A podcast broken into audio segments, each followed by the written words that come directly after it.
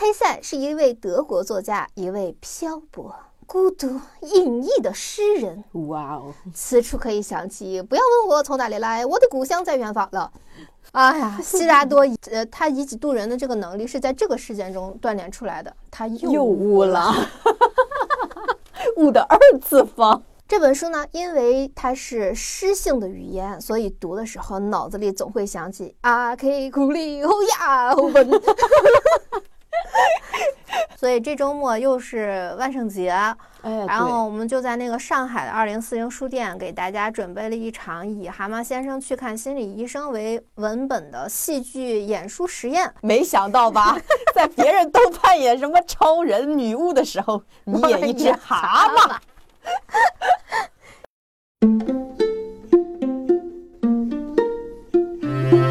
好，欢迎大家收听二零四零书店的第三十九期节目，我是元英，我是玄机。二零四零书店是一家真实存在的精品书店。二零四零的意思呢，就是千里挑一。国内市面上每年大概有二百零四万种，我们只把真正值得读的好书放在书店里，让他们构成啊理想吧，就是让他们构成我们一生的阅读计划。那么我们二零四零书店 FM 呢？就是以接地气的语言解读这些我们精选的好书，嗯，有病，但是有用。我们庄严宣告，好书可以摧毁破事儿。嗯啊，鉴于大家都喜欢听着我们睡觉啊，也不知道你们是怎么睡着的。嗯，就趁你们还清醒的时候，告知你们一下。如果想要加入我们的粉丝群，请在公众号“二零四零书店”回复“听众群”或者“粉丝群”。从十一月起，我们将开启“二零四零共读计划”，每个月指定读一本书。大家不仅可以在群内实时讨论，而且每到月底还会在我们解读的基础上，集合起大家的讨论来制作成一期由你参与的播客节目。啊，参与讨论者呢，当然也有限定的礼物和惊喜。对，别光听啊，一起看书啊，嗯，让我们卷起来，卷起来，卷起来，让你们催更。哎，对，让你们催更，让你们也体验一下我们这做节目的这个到底是一个什么样的流程。嗯，哎，让你们来体验一下。咦，好，口播完毕。哎，我们这期节目讲的就是体验。嗯，今天呢，我们要讲的是一本叫做《悉达多》的书。这本书呢，又称《一首印度的诗》，作者是黑塞。也不怕大家笑话啊，我这是第一次读黑塞的作品，而且不久之前我还把黑塞和黑格尔混淆了，以为黑塞是美学的作者啊。美学啊，当然也是一本我没有看完的大部头啦，不然我也不会把作者的名字给忘了嘛。嗯，黑塞是一位德国作家，一位漂泊。孤独隐逸的诗人，哇哦！此处可以想起，不要问我从哪里来，我的故乡在远方了。所以啊，啊，他写一首印度诗就很合理了。悉达多是黑塞写的最经典的长篇小说之一啊。那么书里的主人翁是一个漂泊又孤独的人，也很合理了啊。这本书呢，因为它是诗性的语言，所以读的时候脑子里总会想起啊 K 库里欧亚欧文。不过我也因而理解了为什么印度电影总是演着演着就唱起来了。我们其实那些古诗词留下唱法的话，我们说不定现在的古装剧也是情到深处就唱起来呢。两袖一舞开始唱歌。我倒是一直都很喜欢黑塞，就他跟毛姆可以算是让我真正热爱上阅读的两个作家，因为他的文字就是刚好是我这种青春期时期的那种孤独、迷茫、漂泊，就是那种浪迹天涯的游子。对，而且除了悉达多以外，他写的那个像什么。荒原狼啊，在轮下，德米安什么的，我我都挺喜欢的。嗯，而且我就以前就喜欢到把他那个德米安的那本书的封面，就是一有一个版本，就是那个用抽象画描绘的两张人脸，纹到了我的手臂上。嗯啊，因为那本书其实就是讲本我和高我的一个对话，但它幻化出了两个少年的形象。就一个少年就特别有智慧，一个少年就特别迷茫，然后他们俩成为了好朋友。所以就那本书就是会让年轻的我感到被指引和被抚慰的那种感觉吧。所以一直我都还挺感谢黑塞的。然后今天聊悉达多，我我也感觉很很高兴，终于就天选之子的那种感觉，终于选到他了。对对对，其实悉达多这本书也是很有指引和抚慰感的。嗯嗯，好，我们来开始开始吧。嗯。呃，悉达多这本书其实跟我们听过的释迦牟尼的传说有点类似，但是它讲的并不是佛陀的故事，不然这期节目就不能播了。下架下架。对，它其实。嗯，并不能算是一个真正意义上的宗教故事。对，当然了，它这个故事里面充满着修行啊、宇宙呀、佛陀这类的词语。嗯，那么黑塞为什么要以印度教为基础写小说呢？是因为黑塞从小就熟悉印度文化，他的父母、姥爷都长期在印度生活过。那么他们他的家里人呢，都很喜欢印度的佛教文化。对他来说呢，印度就像是自己的第二故乡。嗯，小说取材于佛教的修行传说。呃，两个比较重要的人物形象啊，年轻的探寻者悉达多和已经成佛了的乔达摩，其实这两个人的名字都是从释迦牟尼拆解而来的。嗯。啊，那么其实悉达多和释迦牟尼，他除了家庭出身、心路历程、人格类似之外，其实他们的思考内容和关注点都是不同的。黑塞他算是借着这个印度教的躯壳去描绘他的个人哲学。对，因为黑塞他真的是自由接触了多个宗教文化，就像他什么印度教啊、佛教，还有道教、基督教，就他对中国的这种老子什么的也也都特别感兴趣。对对。然后本身我是觉得宗教它本身就是殊途同归的嘛，所以他感觉是通过悉达多把这些融合起来，然后把他自己的这个信仰体系写在了书里面。嗯嗯，这本书的故事是这样的：一个叫做悉达多的青年，他从小生活环境很好啊，婆罗门。婆罗门大家都知道嘛，印度它实行种姓制，出生在婆罗门的这种高种姓家庭，就意味着赢在了起跑线上。无论是社会地位还是吃喝住行，哎，可以说没别的事儿，就剩下享福了。投生成一个富二代是多少人的梦想啊？但很多人都不知道，眼下我们觉得有一套房子、有一辆豪车、有一堆美女是无上的幸福。但其实，当你从来都拥有时，就不会有任何触动了。你看我们现在有手有脚，你会觉得说这个东西它是无上的幸福吗？你只会觉得啊，不就是这，不就是个这。那么婆罗门呢？家庭呢，世世代代都不为房车愁苦。可人总是有追求的呀，他们就得去追求一些他们觉得更高阶的东西，什么哲学、玄学，探寻人生的意义和奥秘。嗯，哎呀，看看朋友们，我们总说有钱人拥有一切，不是的，钱能买到的东西啊，哎呀，很多东西是钱买不来的。我们的目标现在目前为止尚且是实体的，对，一个实体的目标很好，因为它有解决的方法，但是人生的终极奥义。这种虚无去就很难解决，虚无缥缈的东西，你拥有多少是多，你拥有的到底是不是真的，其实都很难知道。嗯嗯，其实追求一样东西，时间长不可怕，因为那目标就在那里，你得到它，你是很清晰的知道是得到的。但是像他们这种追求，不知道进度条在哪，什么时候算个头啊，才是最可怕的。所以，朋友们，珍惜自己的目标是可以量化实现的吧。这其实，在某种意义上已经是平等和幸运了。对，都有方法论，多好呀！对呀，你只要去做，你只要他赚个钱，你就能买到这些东西，它都是可以量化的。嗯，那么西亚多他出生在一个人生目标不可量化的家庭呢？他从咿呀学语开始，他们全家就只干一件事儿，就是修行、琢磨。色即是空，空即是色，这世上的一切都是虚假的，我也是虚假的，我们全家都是虚假的。是我们是有钱有地位，是我想买啥就买啥，但是那有什么意义呢？这些都是过眼云烟，都不是永恒的。我们不过是沧海一粟。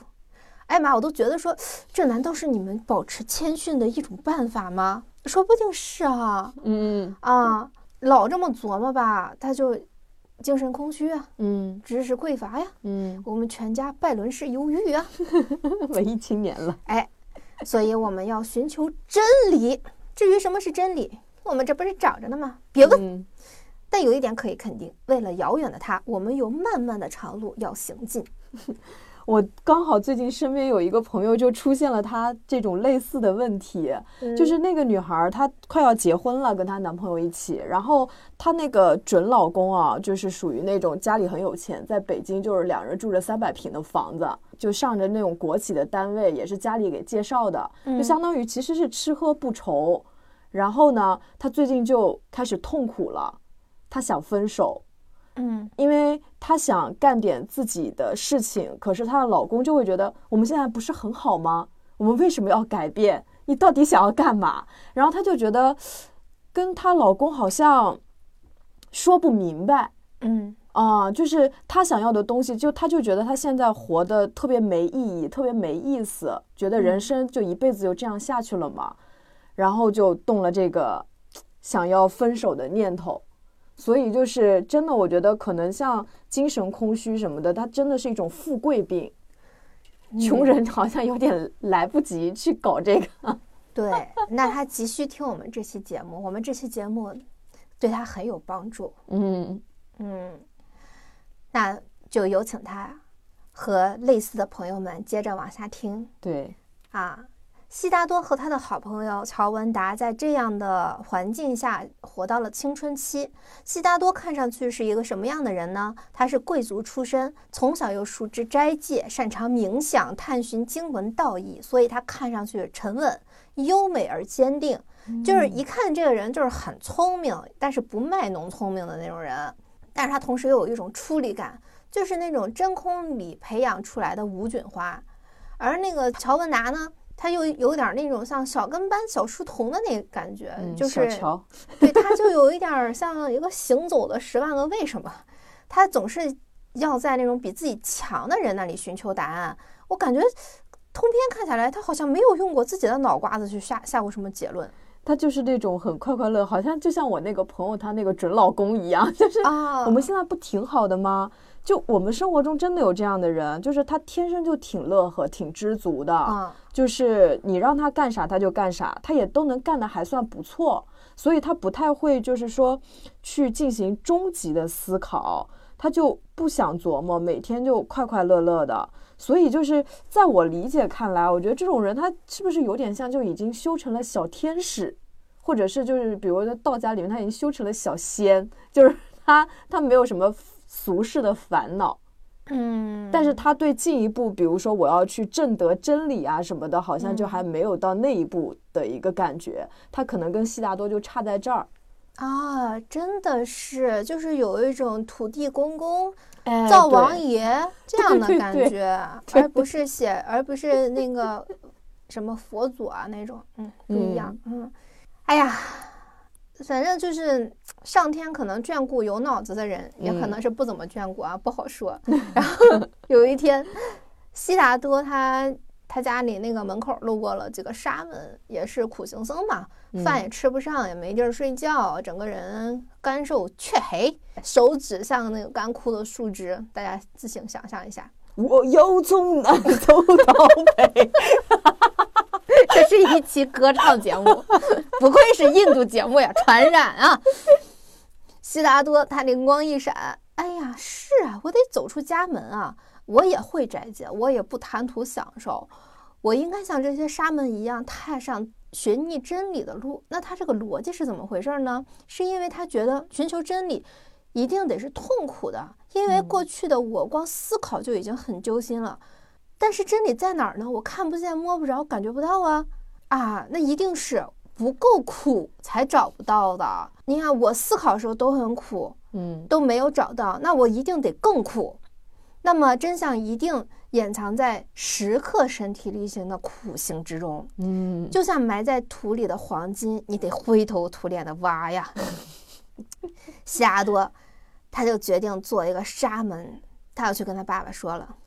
朱弦断，明镜缺，朝露晞，方时歇。白头吟，伤离别。努力加餐，勿念妾。井水汤汤，与君长结。啊，串场了哈，这是甄嬛出宫时的台词啊，反正就是那个意思吧，我觉得很合赚适，大钱。我觉得就是很合适，很合适，嗯嗯，对，印度教里面那个苦行僧，他们真的对自己特别狠，就除了那种斋戒，然后常年不洗澡、不洗头。我听说有那种就是把一只手一直举在空中不放下来，他睡觉那个手也举着，然后最后那个手就会因为血液不循环就完全萎缩了，它上面的指甲也不剪。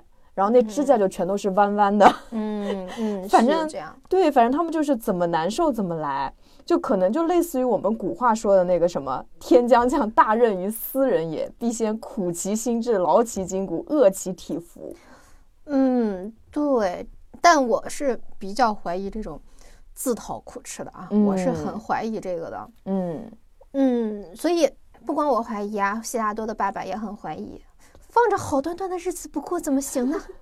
悉达多一下子就治好了他爸的拜伦式忧郁，忽然就 get 到，嗯，我家条件其实不错，嗯，但是悉达多他坚持要去做苦行僧啊，把的好大儿，悉达多的父亲这一宿都没睡着。这是悉达多第一次向我们展示他坚定的段落，他就在他爸爸那个门口整整站了一宿。这是一种怎样坚决的气场啊！我想象了一下，可能是连老虎都会退却啊。我就联想到，很多时候我们会说这个不行，那个不行，会有各种反对。但其实我们自己有时候也不够坚决，对对对，就是会一被拒绝，或者一想到，哎呦，我可能会长期的被唠叨啊，或或者说，哎呦，这个后果我真的可以承担吗？一想到这，可能也就顺水推舟的放弃了。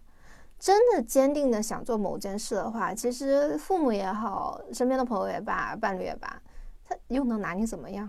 嗯，确实是不够坚决的事情。嗯，然后悉达多的父亲在这段的表现让我感觉很动容。就原文是这样的：父亲抚摸悉达多的肩膀，你即将步入林中，成为一名沙门。如果你在林中寻得至高无上的幸福，就回来教我修习；嗯如果你只收获幻灭，那也回来，我们再一道祭奉诸神。现在去和你的母亲吻别，告诉她你的去向。至于我，清晨沐浴的时辰已到，我要去河边了。他父亲短短的几句话，包含着一个即将独立的孩子想听到的所有的安心。就无论你是好是坏，我们都欢迎你。嗯，如果你找到了驰骋的沙场啊，我们逐渐垂暮，不再是社会上的中流砥柱了，那你在外面的收获可以来教我们，我们可以共同进步。虽然你是我儿子，但你也可以是我的老师。对，如果你受挫也没关系，他父亲甚至提出了解决方法，最差也不过是继续现在的日子嘛。啊，真的是站在孩子的角度全考虑过了，就给孩子吃了一个定心丸。嗯而且他也同时顾及到了要让妈妈放心。然后最我觉得最打动我的是，他们也不会兴师动众的去给孩子送别，就好像他只是去朋友家玩一玩，那自己该干嘛干嘛，该洗澡洗澡，甚至都不会给你给他专门准备一顿早饭，啊，一切都特别平常而舒适。希望所有的父母学习一下。我想到那种送孩子来去去外地上大学的家长，对对，我想到我妈当初送我上大学的时候，就在那边替我铺床，替我干这干那，然后铺床的时候在那儿掉眼泪，你以后可怎么办呀？然后我就那种你是进监狱了吗？但是真的就是大晚上，然后我那些室友就有个别室友也是可能远离家乡，他父他们父母也是那样的，然后我就能感觉他们半夜就在被窝里面哭泣，想家。就刚开始的第一个学期，基本上他们都是这么度过的，所以就是悉达多这个父母 还是真的做的挺好的。我觉得是不是因为他爸就是婆罗门嘛，也是修行之人，所以他们父子其实崇尚的是一个东西，就是终极的真理。但是他爸就是修行了大半辈子，也还没整明白。这悉达多他去找另外一条路，这父子俩一起，这成功的几率不就加倍了吗？他他老爹可能是这么想的。也是，也是，也是。那悉达多呢？他就如愿以偿的当上了沙门，带着他的朋友乔文达，他们做沙门的时候的主要目标是无我，嗯即没有什么想要的，没有啥愿望，活着但真空。他觉得只有他像所有的沙门一样啊，就是我们刚才说到的苦行僧一样，他觉得要消消灭所有的自己的欲求和感知，才能真正的觉醒。所以他就去让大太阳把自己晒得浑身疼，然后被荆棘刮破身体，然后流血流到他就是自己身体自愈，嗯然后熬过这个身体的这个疼，然后身体失去了知觉，俗称麻了。然而遗憾的是，那个每当太阳重新升起，然后他的血液重新循环，他又有了知觉，他就陷入了他的一个恶性循环里。嗯他就迷惑了。无我怎么就这么难？我的意志多强大，怎么连我小小的肉体都控制不了呢？悉达多他就陷入了怀疑，他这个时候才开始怀疑苦行的意义。他甚至纳闷儿，我好像根本也没啥进步嘛。但是乔文达认为，修行本身就是高级而神圣的。呃，虽然我们可能看上去没啥收获，但说不定我们是有所进步，说不定我们正在上台阶，慢慢嗯攀登着，对吧？那悉达多就觉得太讽刺了，他觉得这自己收获的这个麻呀，和酒鬼喝大了之后的那个麻 没有任何的区别，都是麻。所以悉达多他就放弃做沙门了。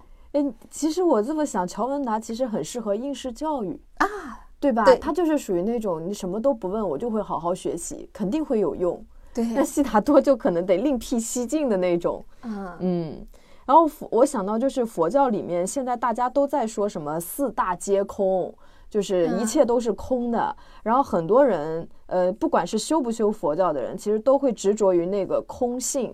就像沙门，他执着于无我，执着于嗯对肉体的那种气绝。但我觉得其实这种执着本身就是像胶水一样粘着的状态。很多人他觉得自己啊不在乎、无所谓啊虚无主义，觉得自己活明白了。但我觉得就没有用那个《嗯心经》里面的话，就是我我很喜欢《心经》里面它有一个句子，就是“心无挂碍”。心无挂碍就是你的心是没有任何粘着的状态的，就没有在任何一个地方停留。感觉那才是一个比较自由自在的状态吧。所以像沙门这样的一个修行状态的话，它其实是一个执着于外在的相，却没有内在的核心。对他还是嗯执着了，他还是有挂碍的。他的挂碍就是他太想无我了，他根本没有说顺其自然，或者说啊这个事儿发生了，哦 OK，就是这样的东西，对没有这样的。你看很多像那个有有点信仰的，他会执着于不能吃荤的，不能干这个，不能干那个，然后他还会去教导别人。对，就是过于的，就是形式主义了，嗯，就沙门可能也是这种感觉吧，嗯。嗯，咱继续，好，嗯。这时呢，他们遇到了，就是在他们纠结要不要继续做沙门的这个时候，他们遇到了活佛乔达摩，一个顿悟之人，他点燃了 乔文达的希望。又点燃了，对，因为乔文达一直觉得说，我们有众多勤奋热忱的智者啊，我们可严肃可敬，孜孜以求。你看嗯，有一个人活着寻觅到了真理，那么我们就都能。他其实更像一个大家的榜样，他实现了嗯大家那么多人的愿望，对，所以大家就开始追随乔达摩，听他讲经，希望能从他的只言片语中获得教导，获得参悟。嗯，乔文达更是当即就决定皈依佛门，成为乔达摩的弟子。他为自己找了一个新老师。他本来以为悉达多也会这样，但是悉嗯达多没有，因为他已经开始质疑了。嗯但是他并不质疑乔达摩他他的智慧和体悟，他不他不质疑他说的那些东西。对，他觉得他说的啊，没错，都是对的。但是他有一个疑惑，就是你说的都是结论，过程是什么？是什么让你开悟的？发生了什么？你在哪个时刻做了一个怎样的决定，影响了最后的结果？这是到底是什么？嗯，谁也不知道。较上真了，哎，然后乔达摩呢也没有回答他这个问题，嗯但是他对他的这种质疑精神感到点赞对，点赞，你有点东西，小东西。因为这一个，他跟乔达摩的这个对话，就是他追问乔达摩的表达 bug 的这个对话，悉达多他又明白了。他上一轮知道，要身体力行的去消磨我。但是这一轮他 get 到，应该亲自到世俗中去，亲自体验那些令世人牵肠挂肚的人间到底是什么，而不是像经书里说这些东西都无所谓。他到底哪里无所谓，哪里有所谓，他自己他得知道。对，因为那个《金刚经》里就有说，他说说法者无法可说，是名说法。就是真正给你讲道理的人，他其实没什么道理可讲的，这才叫讲道理。所以就真没什么好说的，他必须得实证实修。你光听道理不实践，那没办法变成自己的知识嘛。对，嗯，于是呢，精彩的来了，悉达多就进城了。嗯，他跟城里最出名的名妓迦摩罗建立了长期和谐的友好关系。啊，相当友好呀！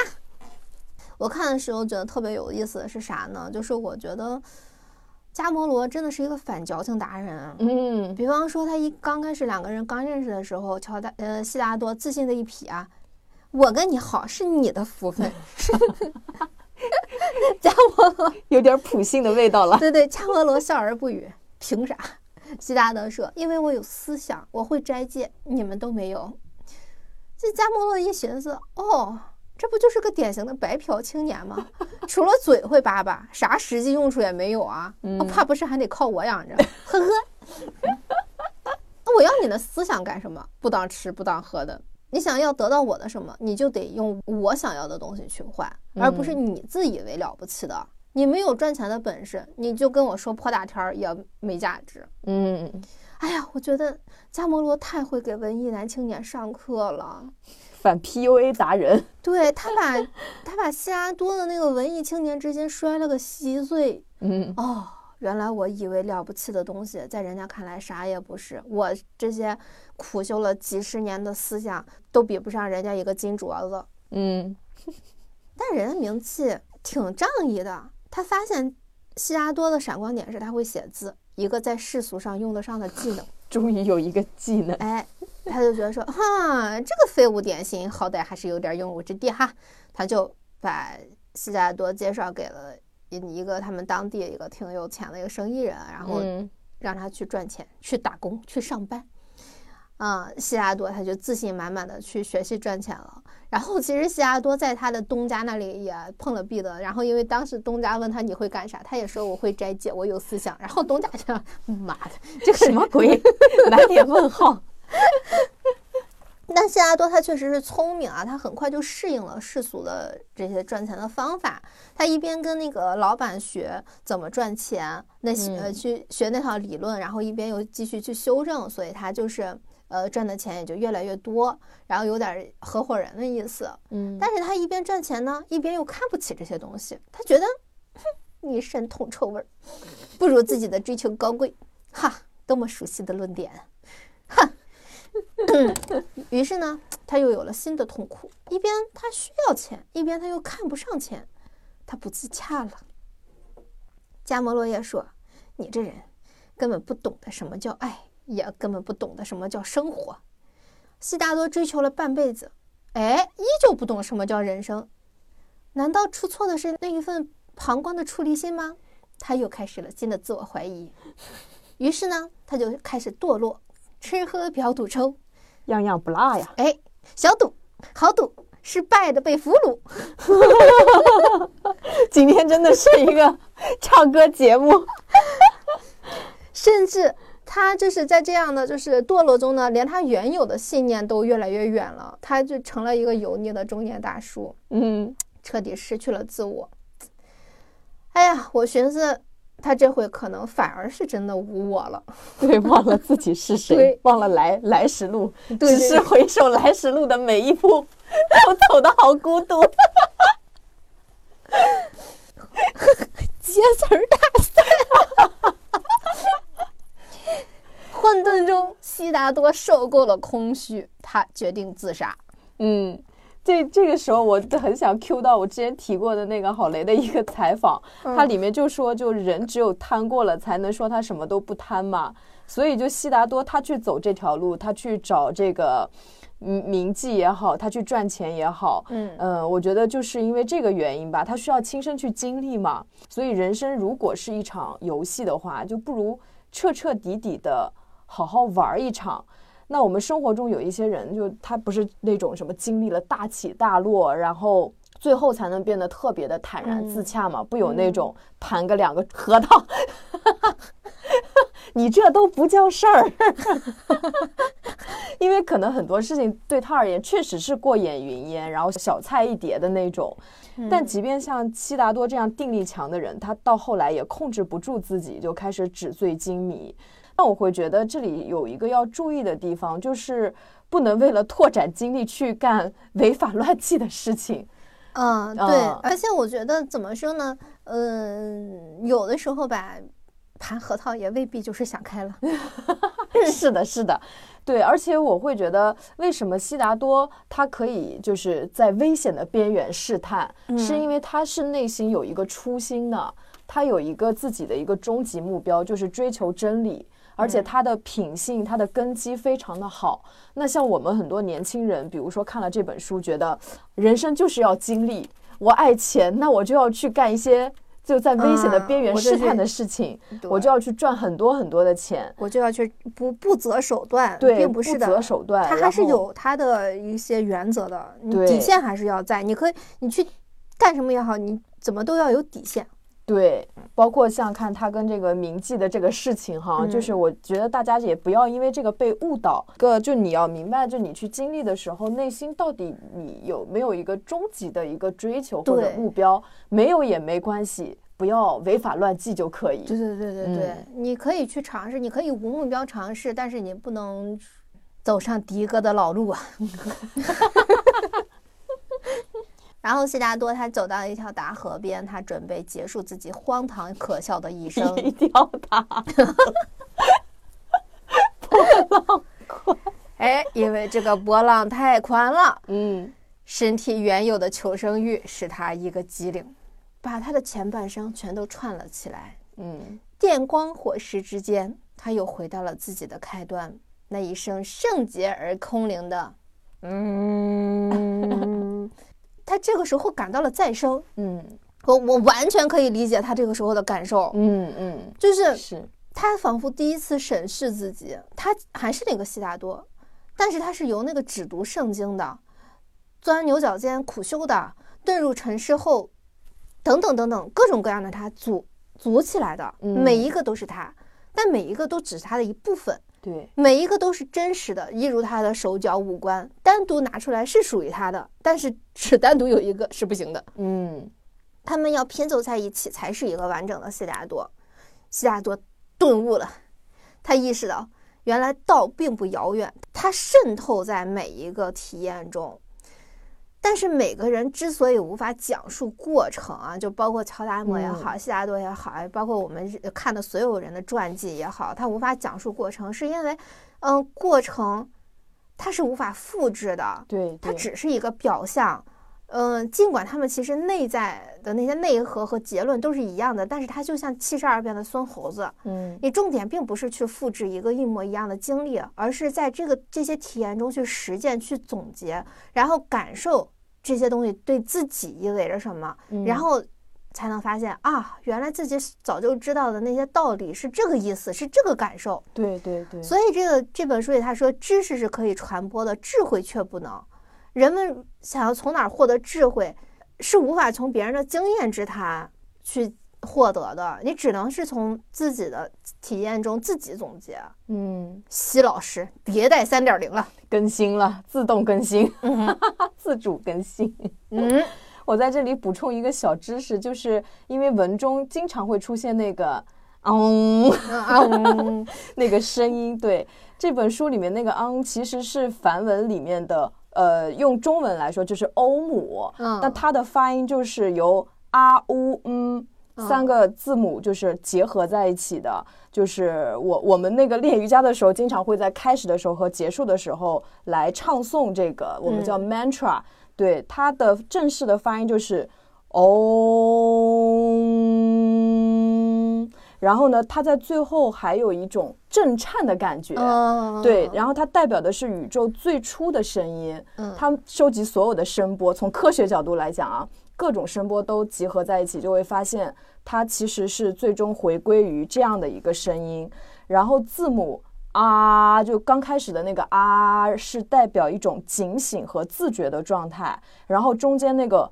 嗡是代表一种梦幻状态，最后那个嗯是代表精神和灵魂的无梦状态。它其实最后还有一种时间蔓延的一个沉静的状态，是代表就是你进入了一个终极涅槃。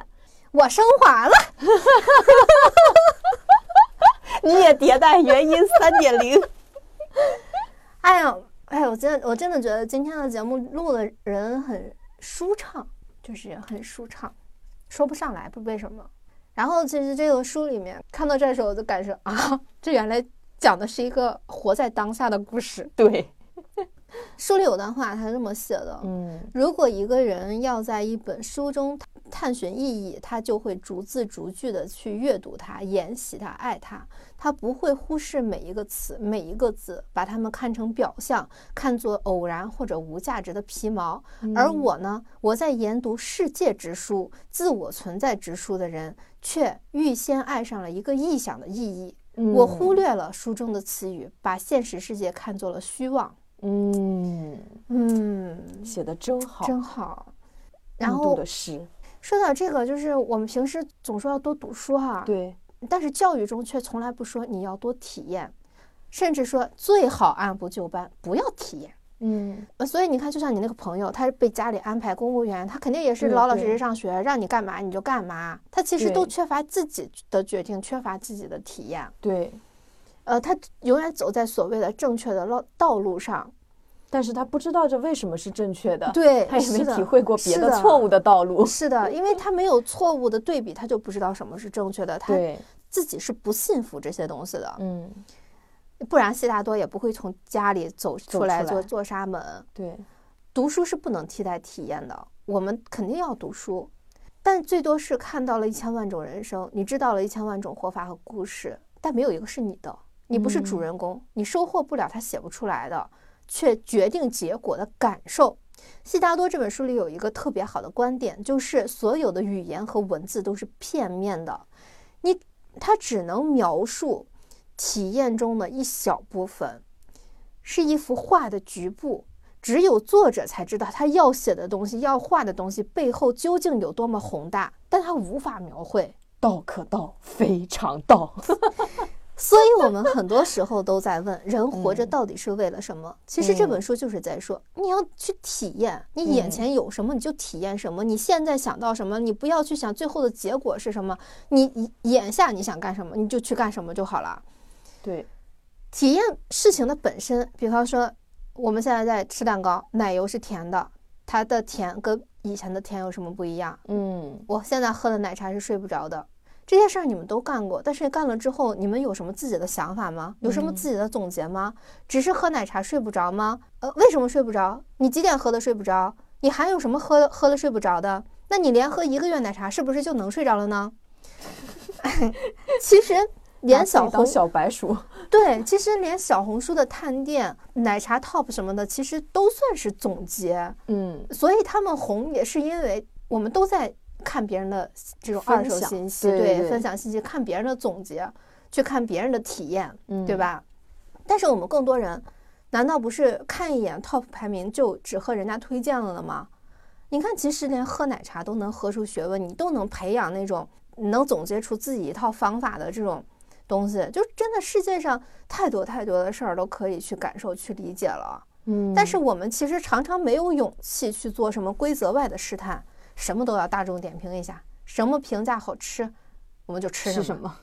排排名低的、没评价的，我们都不愿意去试试。对，这不就正好让奸商钻了空子吗？现在不就有那种什么组织人去刷好评的？你看上去是素人的评价，看上去一大堆，哎呦，大家都说都说好吃，但实际上并不真实，都是刷的。都是假的，全都是泡沫。所以有时候体验也也可能不是为了体验，而是为了印证或者得到什么。我们又说回嗯小红书，小红书的总结，啊，归根结底就是现在大家都是说我去做这些东西是为了流量，为了赚钱。我自己总结的东西就是怎么说呢？太有目的性，嗯好像就没有目的性的事儿做了就是白做，就是浪费时间。但其实我们就算吃到不好吃的又怎么样呢？其实踩雷踩多了也有一套自己的总结，就是反而可能容易，无论走到什么城市都能练就不踩雷的火眼金睛。就好像我们现在大家都知道网红店肯定不好吃一样。专门做一个踩雷账号，对对对，也可以啊，对也也是好玩儿的嘛，对吧？嗯我们总是强调时间的宝贵，其实跟时间跟体验相比不算什么，因为嗯体验能带给你的东西，按部就班的时间却不能。哎，我们其实太强调时间了，就是为了不浪费时间，我们的人生有时刻表，嗯就好像什么东西不在时刻表内完成就完了，落后了，不可弥补了。唯一敢用时间换的什么呢？学历，因为学历有价值。对于人生，我们其实是不敢想象的。我们怕晚于二十五岁结婚，怕晚于三十岁生子，怕一个选错行业也好，呃，对象也好，就浪费了青春，就怕错过，怕来不及。对于不知道做了以后能带给我们什么东西的事儿，呃，可能会后悔的事儿，我们都选择观望，选择不做嗯，啊。但是真的都没有想过，你按部就班的人生也是一种浪费，也是一种浪费青春。以为要节省时间干，其实自己也浪费了时间对，其实都浪费掉了。对对对，还有一种典型的就是，哎呀，我现在想要什么，我想干什么，但是我怕我老了没钱怎么办？意外发生意外怎么办？嗯嗯，特别容易带拿着别人的人生去带入到自己的未来。比方说，哎，我我可不敢出去玩儿，人家在高速路上有出有出车祸的啊，啊，我我你咋那么幸运呢？对，然后我老我那个呃，我得攒钱。你看那些老了生病的，看不起病的，哎呀，多可怜啊！咋对自己那么没信心呢？对，就祈求用当下什么都不敢做来换一个不怕意外的安稳人生。但谁知道你以后怎么样呀？对对没有任何人知道你以后怎么样，除了眼前的现实，你什么都看不到。但是你又不看眼前的现实，你就因为你胆怯，你怕未来怎么怎么样，结果连眼前的现实你都丢了。你刚刚说那个时间和体验相比，什么都不算啊。我觉得这个我我还挺有感触的，就是哎，唯心一点说，我觉得时间它其实是一种主观感受。对虽然我们在看今天现在几点又过去了一天，但是其实一个丰富的体验是能延长我们对时间的感知的。你如果在这个这一个小时里面干了，比如说八件事情，然后这八件事情都是你很专心致志的去干的，你就会觉得你的时间比别人好像多出了很多很多。对，而且你看，像我我自己有一个很深的体验，就是你嗯看我的生理年龄是三十岁，但是嗯我觉得我的心态只有二十岁。嗯然后与此同时，我经历过的、我经验过的东西，其实我感觉三百岁，对，已经已经老妖婆老了，已经很老了。咱们往谦逊一点说，得有四五十岁了吧？啊，就是所以说，时间这个东西，它在不同的维度，它有不同的解释。我只能说我的生理年龄是这个年龄而已。对，所以我就是真的觉得，就是那种只追求结果的那种过人生的话，其实中间花费的时间对人而言是那种转瞬即逝的，因为他只看到一个结果，那中间那个整个过程对他而言，这都不算时间。他只为了拿到那么个结果，但如果你是注重中间的过程和体验的话，这中间，比如说我花十年读完了一个学位，这个十年过程中我的挫折、我的成功、失败，它都是一种我可以品味的东西。对，对，但是对有的人而言，这十年我只是为了最后那一个节点，这中间十年他就白过了一样，就感觉还蛮可惜的。哦，是的，嗯是的。所以就是呃，你之前确实就说你的那个经历比较丰富，然后经常感觉自己好像活了很长时间。我觉得这就是一个主观的对时间感受上的区别。对，所以我嗯觉得可能更多的人，尤其是老一辈儿，他们是被生理时间绑架了。对对对，嗯，但他们真的无法理解，其实失败也是一种收获。他们嗯特别怕痛，怕难过，他们觉得那都是不好的。人有喜怒哀乐呀，它不是只有喜乐。嗯其实哀和怒所能带给我们的体验，同样是让一个人的个体在有限的生命时间里面能无限延展的，它是不嗯可缺失的一个环节。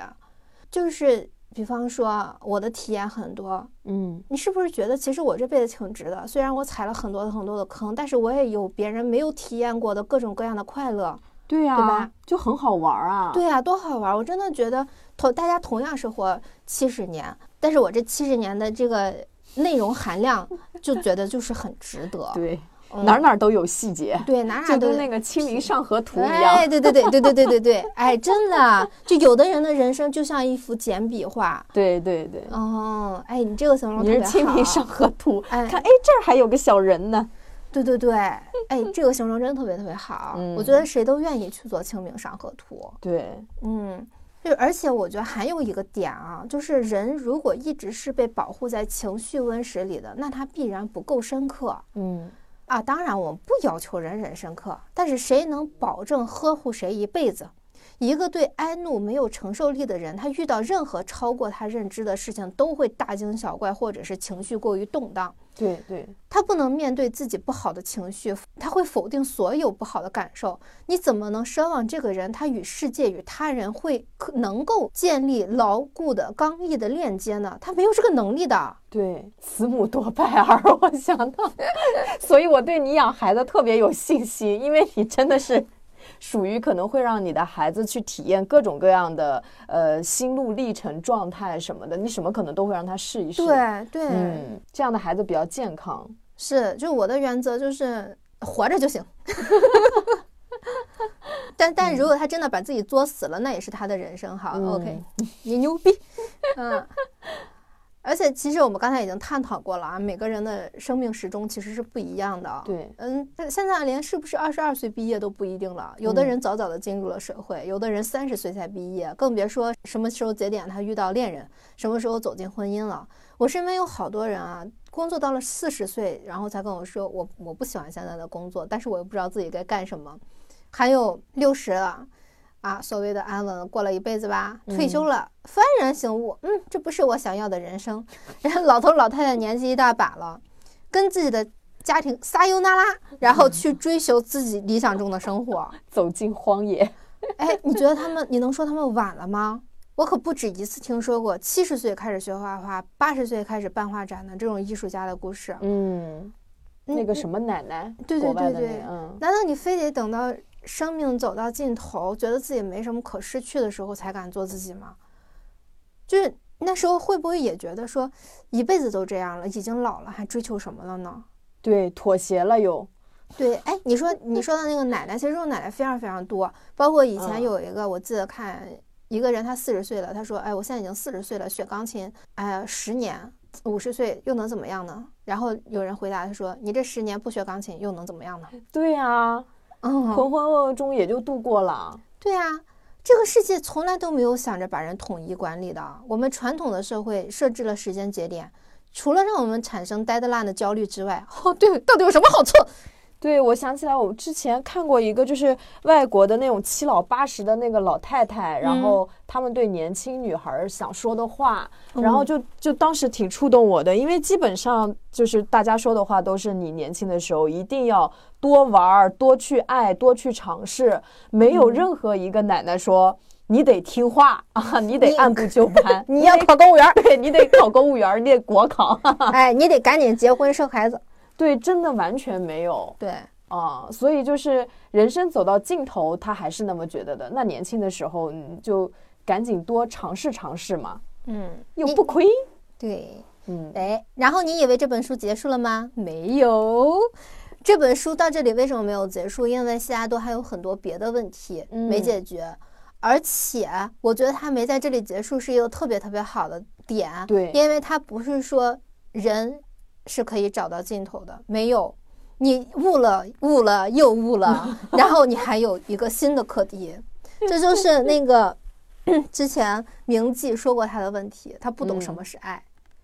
关于这个课题，书里安排的是那个明记生了一个悉达多的孩子，这个孩子完全不符合悉达多的三观，所以他就把他的孩子禁锢在身边，希望用自己的耐心、佛性去感化他。嗯结果他失败了，他的儿子逃跑了。想吃香的喝辣的。对，啥真理不真理的，我就要吃饱喝足，享受堕落人生。嗯，这非常黑色幽默。悉达多故事的主角，一个追寻真理的人，他作为一个父亲，希望用自己认为好的东西让孩子全盘接受，为他好，能教教化他，想让教给孩子人间正道是沧桑。但是孩子不认为好，他甚至觉得说：“哇，这爹他在伤害我，让我吃的这么差，对，穿的这么差。”所以好与不好真的是相对的，并不是说你觉得好的，别人就觉得好。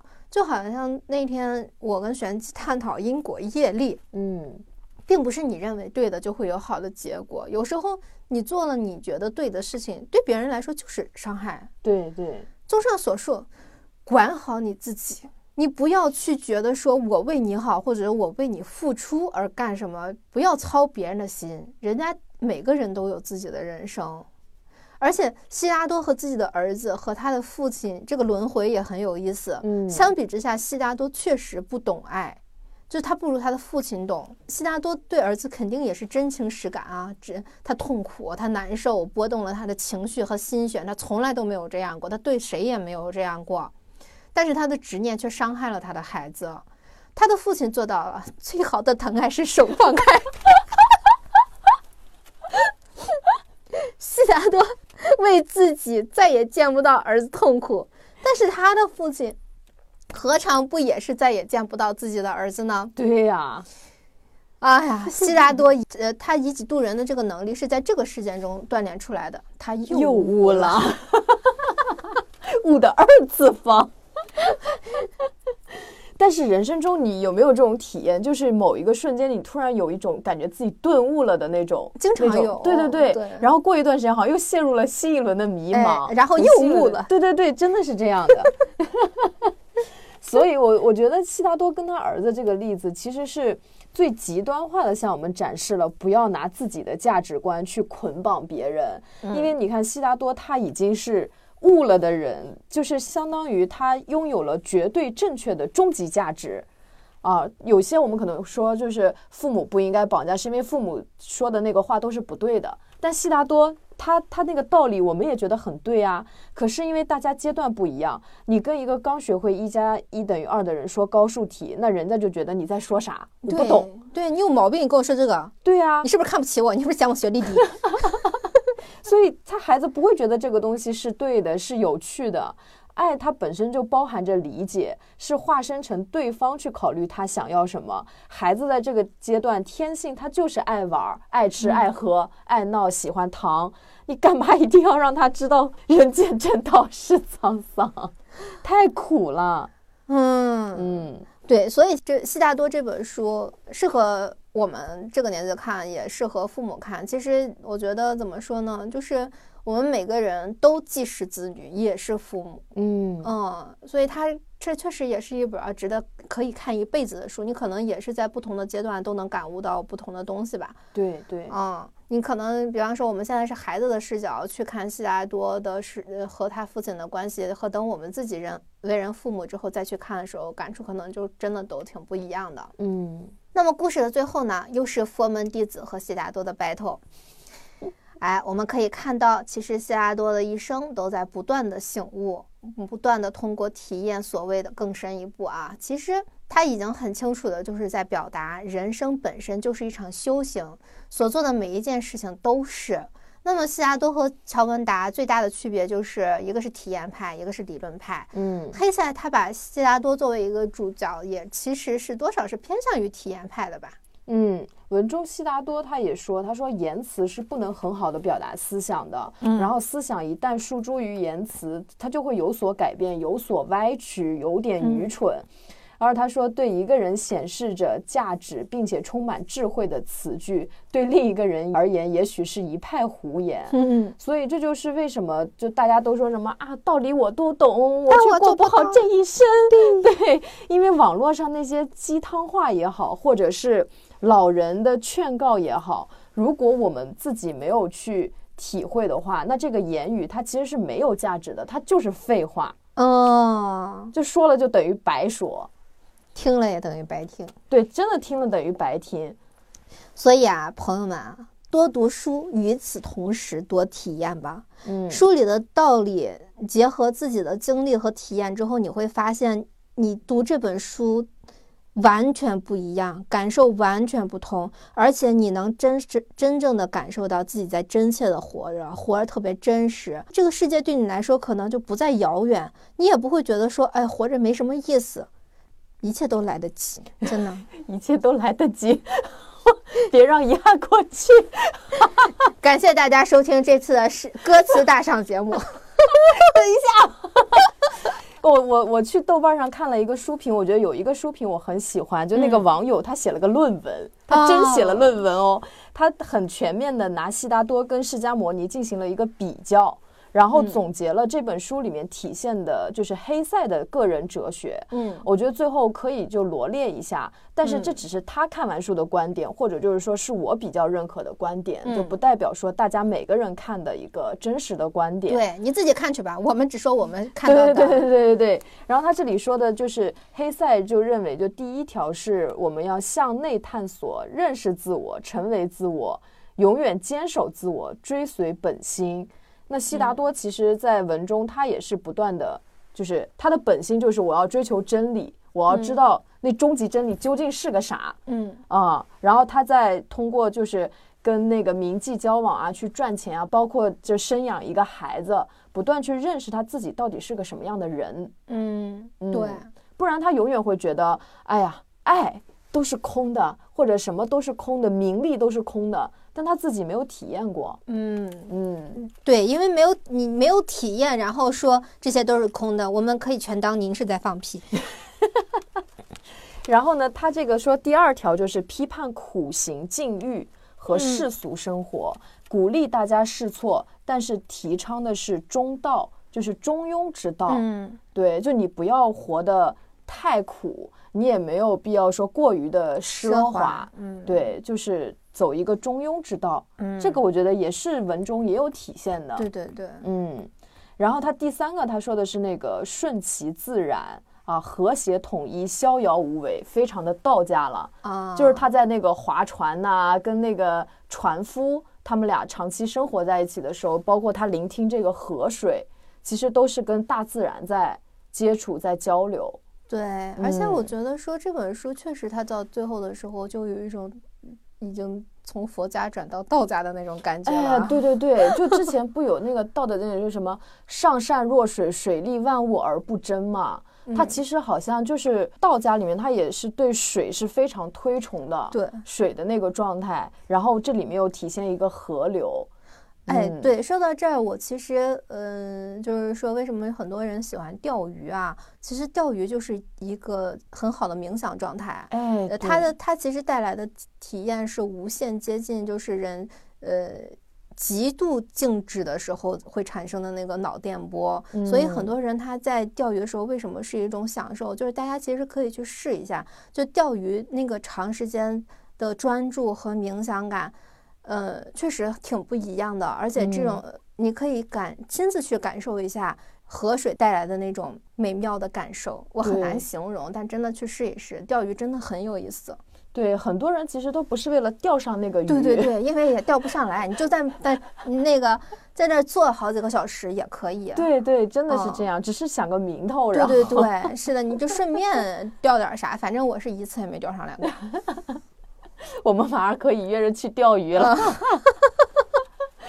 然后这个书里他说的，就啊，他这个就是这个豆瓣网友他说第四点是爱一切事物和一切人，爱而不贪恋，不据为己有，要有一个利他主义。嗯，哦对，这个就是他跟他儿子非常对对对明显。对对对，对就爱，有的时候，嗯，爱和贪恋，哎，真的是两个词。嗯对，对，因为就是像那个所谓那种心魔，不就是什么贪嗔痴嘛？嗯，就是执着于爱，其实它不是一个比较好的心境的状态。它这里的爱跟我们所谓的就是恋爱啊、爱情啊，它可能嗯对并不一样不一样。嗯，嗯爱很大的，它没有那么窄。对，所以我是特别喜欢他文中他最后就是他跟那个乔文达 battle 的时候，关于石子石头的那一段话。嗯那一段话，其实我就觉得体现了他的一种哲学，他对一个万物的爱。嗯，他就说那个这是一枚石子啊，相当长时间之后，它也许会化为泥土，泥土中会生出植物、动物或是人。他说这石子就是石子，毫无价值。这是我以前听说的，但是我现在是认为它不仅仅是一个石子，它还是动物、神、佛。每一个石子都是与众不同的。他说每一个石石子都是反，都是终极的意义。就是，所以我们总觉得那个终极意义离我们很远，觉得哎呀，这个人就是什么成佛了，他他离我们太远了，他是不是进入了一个我们看不到的世界？但我感觉好像，也许这个就在我们身边。对，我觉得其实他说的很有道理，就是我们手边的所有的东西，它都有那一层含义，没有那么远。你刚才说到爱和那个石子的时候，就是，嗯，我忽然想到，就比方说。爱一切东西，比方说我们会喜喜欢小狗，嗯，然后呢，我们会觉得说，哎，我们给小狗穿漂亮的衣服啊，给它好吃的啊什么的，这是在爱它。但是可能很多人你都不了解你的狗它的习性是什么，你没有去按照它的那种天性去爱它，这其实真的有时候也不叫爱。嗯嗯，刚刚我们那个同事还在自嘲，就说：“哎呀，我们每个人都狗狗来了，好喜欢。可是它一一旦拉了一泡屎，我们就说快用纸巾把它盖上。没有没有人愿意去处理它。对啊，那那这种这种爱是一种什么样的爱呢？就是可能喜欢它的一个表象的可爱。”对，但是他没有一个所谓的责任，或者说没也没有接受，他其实是会拉屎的。对，就是他，就是他会觉得那些东西是脏的。你对他他的这些产出，他的这一部分是有嫌弃的，是有判批判的，或者说会有判断的。但实际上，这就是他自然而然产生的一切。就是也有好多人，我不想养小动物，因为小动物虽然看着很可爱，但是。呃，它会掉毛什么的。如果有这样的想法的话，真的也就别养了，因为你不会，你你不能接纳它。对对，爱其实是有很重的一个责任感，但有的时候接纳感吧，应该是。对对对，因为我会觉得，比如说像你为你狗狗做的，你是发自内心、心甘情愿，并且乐在其中的。嗯，对啊。但是对于有的不理解的人，他会觉得，哎呀，你好苦啊，就跟养别人养孩子一样嘛。如果你真的乐在其中，你爱这个孩子，你不会觉得有多辛苦，对你不会觉得觉得学了很多。是的，是的，嗯，哎呀，顿悟了，我们也悟了，悟了，悟了，我们几点零了？哎呀，所以呢，就是呃，说到体验啊，啊，我们这周末其实也给大家体安排了一个沉浸式的体验项目，就是我们之前不是讲过那本《蛤蟆先生去看心理医生》嘛，就是一本关于心理咨询的书，所以这周末又是万圣节，然后我们就在那个上海的二零四零书店给大家准备了一场以《蛤蟆先生去看心理医生》为文本的戏剧演出实验，这是个什么东西呢？就是他有一个演员，他带着你，呃，一起讲这本书，然后你可以是那个剧里的，呃，这本书里的一个角色，然后你也可以纯粹是一个听众，都可以。就是这个时间大概是七十到九十分钟，你可以选择看一部戏，也可以选择进入一部戏。你可以在这个时候换一个童话的身份，亲身去体验做一次童话里的人物，嗯，是不是挺有意思啊？我迫不及待想到那只蛤蟆，哦，就感觉你蹭了一场心理治疗的感觉啊，对，对吧？对，很有意思，或者是演了，也同时也是演了一个小小的话剧，或者演了一个小小的什么？对，嗯，感兴趣的朋友就在二零四零书店的公众号里面回复“活动”即可获得报名链接。啊，本周日也就是十月三十一号下午三点，然后大概会耗时七十到九十分钟，啊，来上海二零四零书店吧。万圣节我们玩点治治愈的，治愈的，治愈的。演蛤蟆，没想到吧？在别人都扮演什么超人、女巫的时候，你演一只蛤蟆。好，本期的节目就到这儿，再见，再见。哦。